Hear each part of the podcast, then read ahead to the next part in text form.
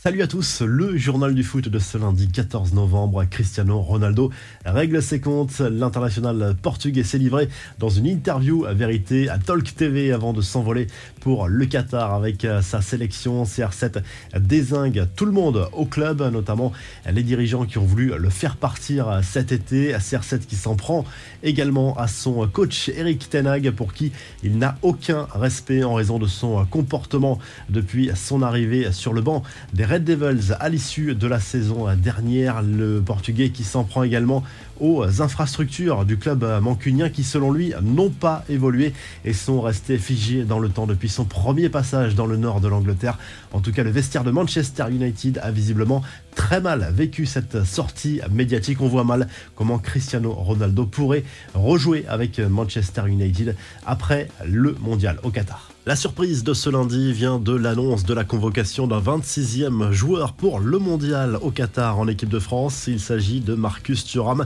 La raison de ce renfort de dernière minute sera livrée dans la journée par Didier Deschamps. C'est une belle récompense en tout cas pour l'attaquant du Borussia Mönchengladbach dont le début de saison a fini par convaincre le sélectionneur des Bleus.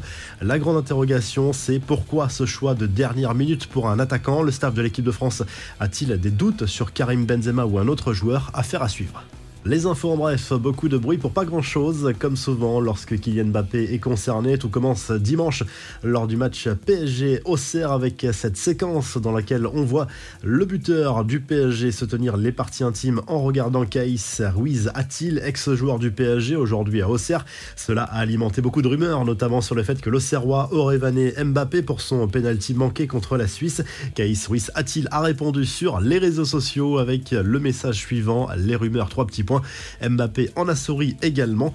Karim Benzema attend toujours un certain message de félicitations pour son ballon d'or reçu mi-octobre, notamment celui de Cristiano Ronaldo, son ex-coéquipier au Real Madrid. L'attaquant du club merengue a reconnu que le Portugais ne l'avait pas encore félicité pour cette récompense individuelle, sans polémiquer pour autant. Non, je ne l'ai pas encore reçu, mais tranquille, a lâché Benzema lors d'un entretien pour Téléfoot. Enfin, une petite info mercato avec la prolongation de contrat de Jean-Claire Todibo avec l'eau l'OGC Nice, l'ex-joueur du Barça, a rempilé jusqu'en 2027 avec les Aiglons.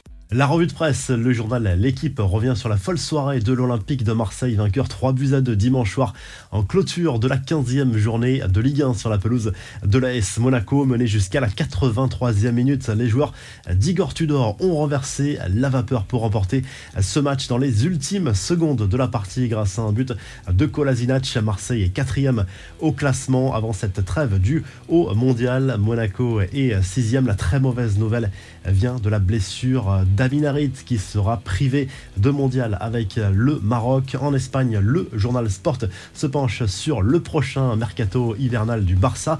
Le club Laograna va chercher à se renforcer au mois de janvier avec l'arrivée notamment d'un latéral droit et parmi les pistes étudiants on retrouve celle du français Benjamin Pavard. Memphis Depay lui veut absolument quitter le FC Barcelone après la Coupe du Monde et en Italie. La Gazette dello Sport se penche sur la course au titre en Italie et même si le a fait une première partie de saison exceptionnelle. L'Inter, la Juve et la Milan n'ont peut-être pas dit leur dernier mot selon le quotidien sportif. Si le journal du foot vous a plu, n'hésitez pas à liker, à vous abonner pour nous retrouver très vite pour un nouveau journal du foot.